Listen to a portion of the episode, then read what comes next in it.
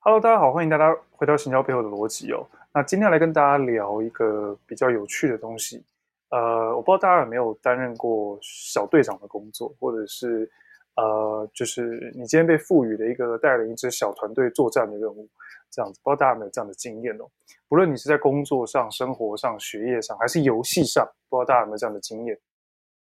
那今天我们就要来聊这块。那等下会跟大家分享一下，什么样情况之下你会需要聊到我们刚刚的情境。那今天我们邀请到 Isabel 跟 Rota，那很久违的我们三个没有一起录哈，那难得的是我们今天有时间一起录。那跟大家打个招呼吧，Isabel、Rota。Hello。哦。好，两位，两位是太久没录了，三个没一起录也神速的感觉。Anyway，好，我们今天来聊关于这件事情。我觉得大家有没有发现，就是呃。大家总是会在生活中或者学业上，有在某一个时间点，你会被交付一个重要的职务，有可能是一个小组的报告，或者是呃一个团队的一个执行任务。那我们在工作上不少时间也会遇到这样，你可能会被赋予一个 project，那我们会说你是 project owner。那我们就要来聊聊，就是说所谓的 project owner，他到底担任了一个什么样的工作跟角色，那我们就来先来问问 Rota 好了。Rota，你应该也带过一些 project，或者是说你曾经在学业上带领过一些人一起做某件事。那你有没有担任过这样的一个 leader 的角色？不要就想讲 leader，只是说他其实是指责任义务方面的承担，跟他主要是对外的一个窗口。我们这样理解就好了。那呃，你有没有担任过这样的角色？然后你的经验是怎么是如何？之前算是有带过一个营队，算是一个领导者的角色。那那个时候，我就是需要了解我的队员，他们就是看他们缺什么，他们需要什么，或者是有人呃，比如说在呃在挑战任务的时候，可能比较呃不敢做什么，或者是他们需要我的支持，我就会去 push 他们，大概是这样。了解，那 Isabel 呢？你有没有什么样的经验？我自己应该说，最近实在是就是对于小队服这个非常的有感，因为最近暑假嘛，就是要我会带营队，然后带营队就觉得，嗯，当老师的都不简单。然后我发现我自己也没办法做到一个很好的一个领导者这样，所以可能要跟其他伙伴们来参考一下，他们都怎么样带。了解，那我想问一下，对，你们有没有一个经验，就是说，或是一个情境，稍微想一下哦，就是当今天，嗯，你跟团队之间哦，在讨论一个问题的时候，你发现团队之间的意见交互，然后无法下决定，那这个时候你们会怎么样去处理这件事情？先问问罗塔好了，你会怎么处理这件事情？我想问一下，你说无法下决定，是我在评估他们的呃给我的意见的时候，我自己下不了决定吗？可能是，可能是你觉得，可能是团队就是有很多的，大家彼此间有很多的意见，然后最后团队就是没有办法有一个共识。那这时候你会怎么处理这样的一个问题？因为毕竟对外你还是要把这个东西交出去。那你会怎么样带领团队去解决这个问题？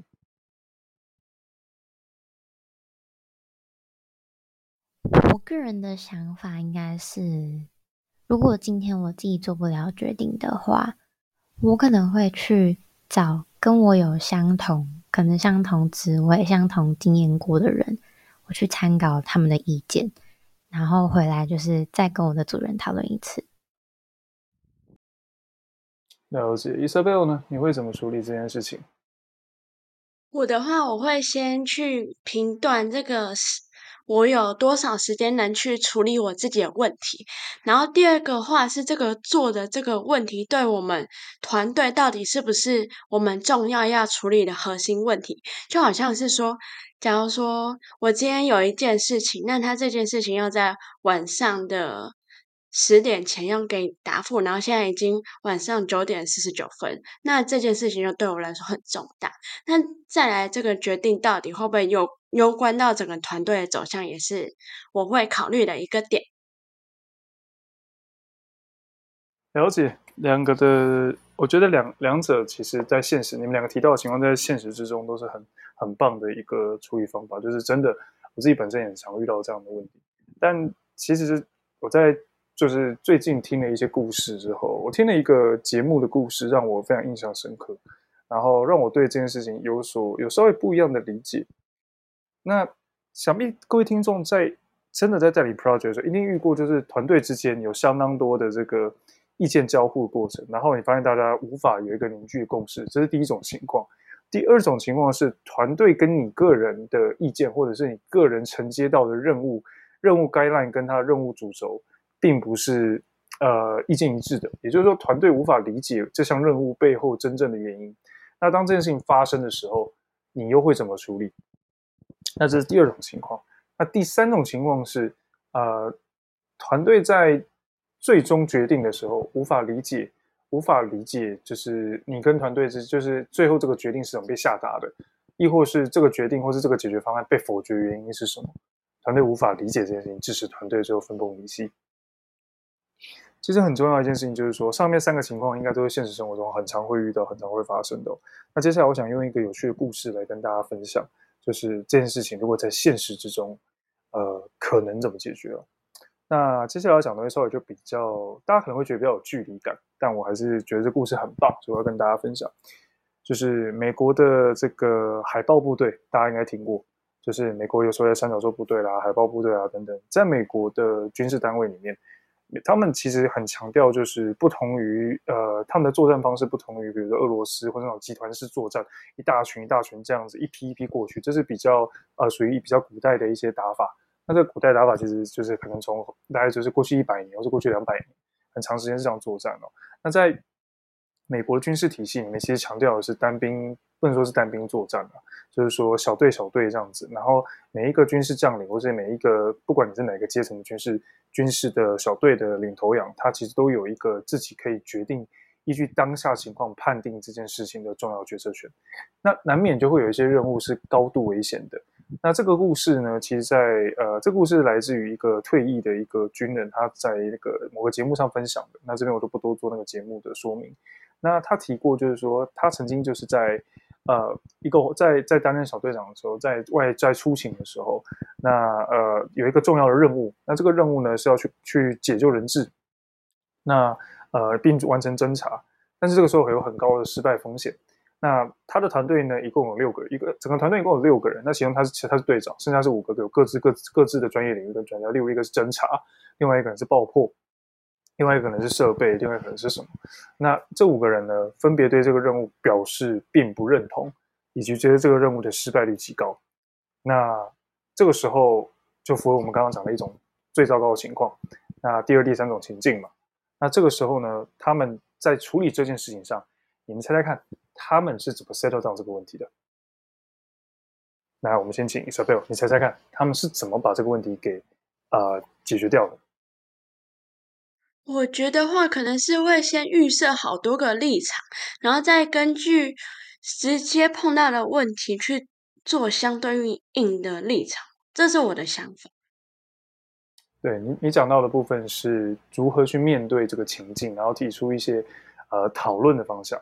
但实际上来讲，他们真正遇到的问题，并不是没有讨论的方向，他们或是讨论的方法，他们遇到的问题是有讨论的方法，但是对于这件事情本身的不认同。那 Rota，你觉得呢？他们会怎么处理这件事情？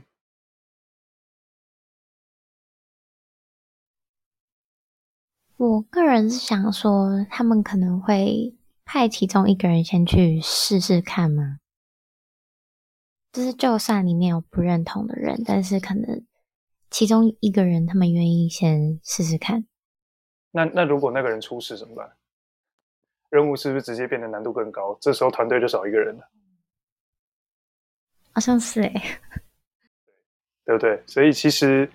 好，其实其实你会发现一件事，我们刚刚讲到的方法，不论是预设立场，或者是说先派一个人出去，这些工作是谁判断的？都是队长的工作。也就是说，在这个刚刚那个情境里面，那个小队长呢，有很重要的一件事情，所有出去以及该怎么执行，他都要承担最高责任。也就是说，他必须做一个对大家最有利的决定。那这时候大家一定会觉得很纳闷，就是说，我是什么专家？我是什么专家？我是什么专家？我是什么专家？我提了意见。那我也提了意见，我每个人都提了一个意见，那最后听你的嘛，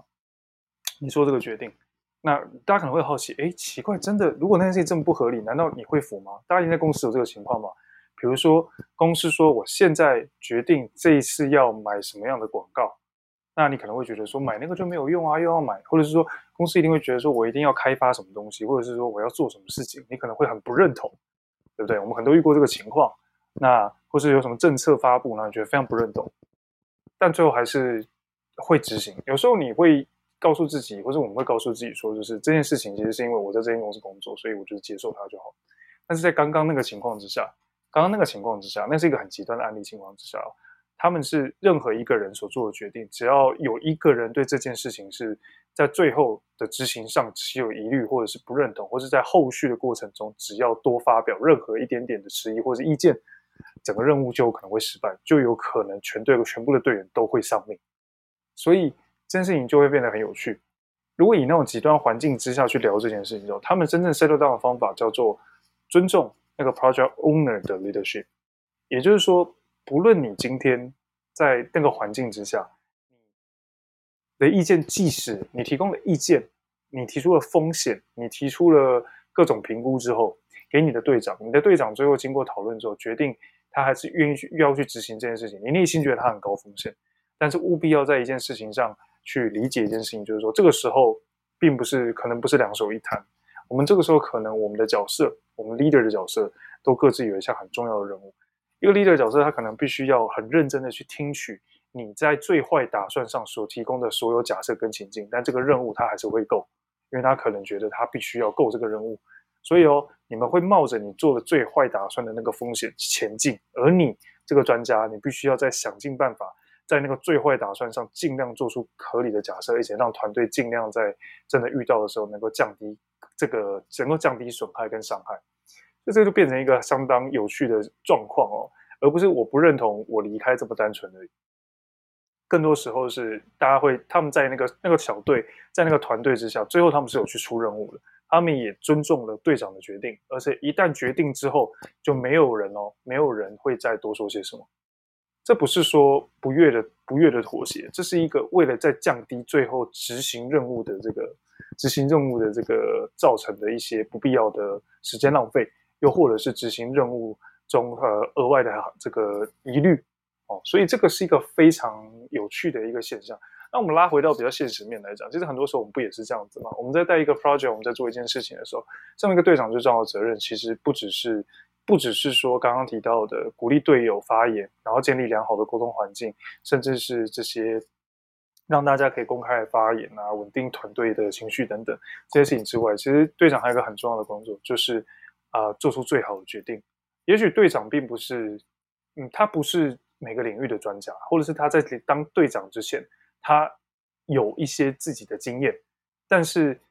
最重要的事情是，队长必须在当下的情况之下，准确的去判断有利于目标跟呃有利于目标以及每一项决定背后的损失综合性损失。例如，有时候我们会讲的是营运的成本，有时候会讲的是工程成本，有时候会讲的是呃，有时候会讲的是可能是中可能是其他，比如说财务上的成本的。我们有很多成本可以聊。那到底哪一个在长远下来之下，会是最终会是对我对我这次任务执行最有利，或是最有伤害的。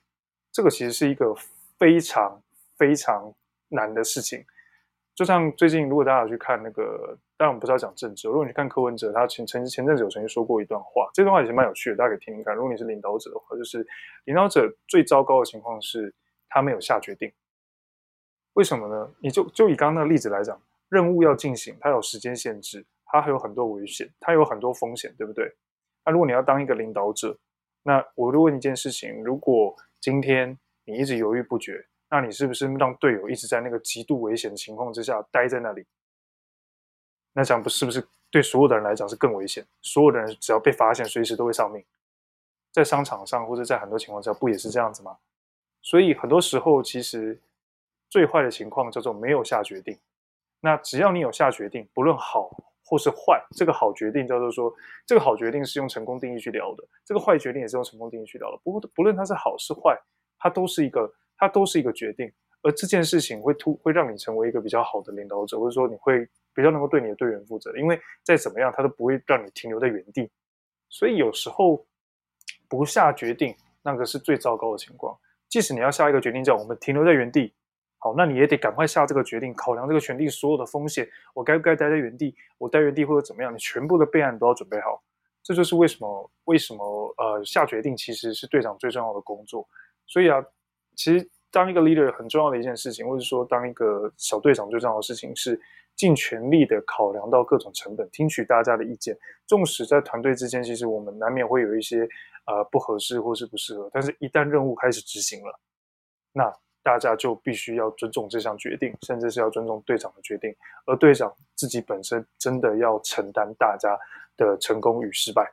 这件事情很重要。这是为什么？就是当出事的时候，队长必须站出来，然后要。为大家扛下责任的原因，所以当那领导者这块的工作，有时候你大家会，有时候我们难免会对一些事情觉得很奇怪。我说真的，我自己也觉得很奇怪，就是好像好像某某长官看起来都没在做事啊，他为什么领那么高薪水？为什么？我好像比较有能力啊，我赚比较多钱啊，等等。我们真的会，我有时候也会纳闷。但其实，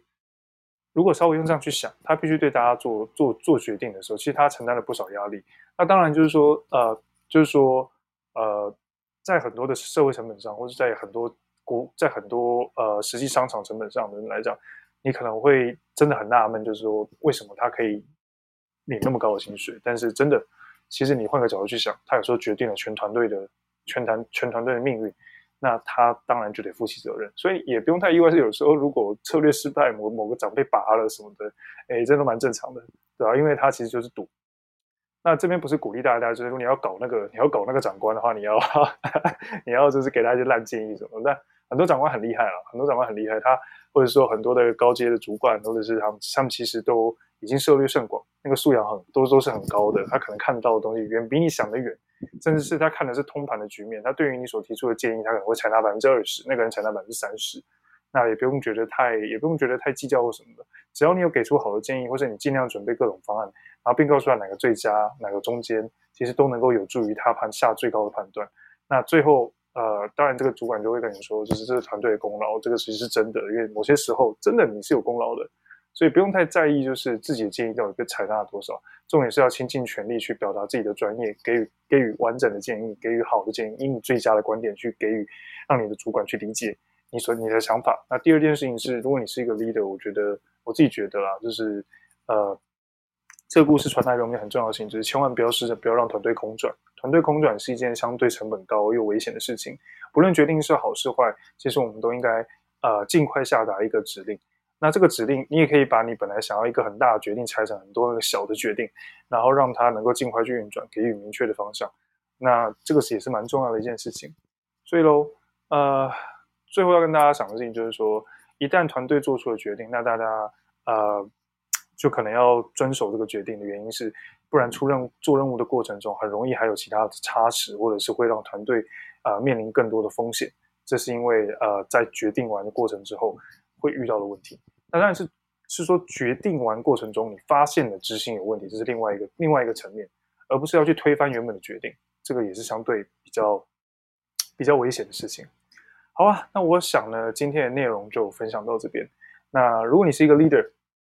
如果你是一个小队长或是一个专门在带专案的伙伴，这个可以提供给你一些参考，就是可以去查查看，就是相关这样的故事。其实你会发现，在这个决策的领域上，其实有相当多东西要学。然后，如果你有兴趣的话，其实还有蛮多的资料可以参考的。有一些书可能会在讲思考图鉴，或者说思考的架构，那里面就有很多值得你去应对的方法，帮助你去建立快速反应的结构。去听取意见的时候，能够尽快去找到对应的思维。那如果你是一个呃团队的队员，你发现总是跟主管之间的沟通上稍微不太顺利，你也可以稍微换个角度去思考，就是说不是要你去体谅主管，而是理解自己呃做到哪个哪个份上就是你该做的。主管不是主管不是只是要骂人，就是他的工作不是只有骂人，他可能还要包含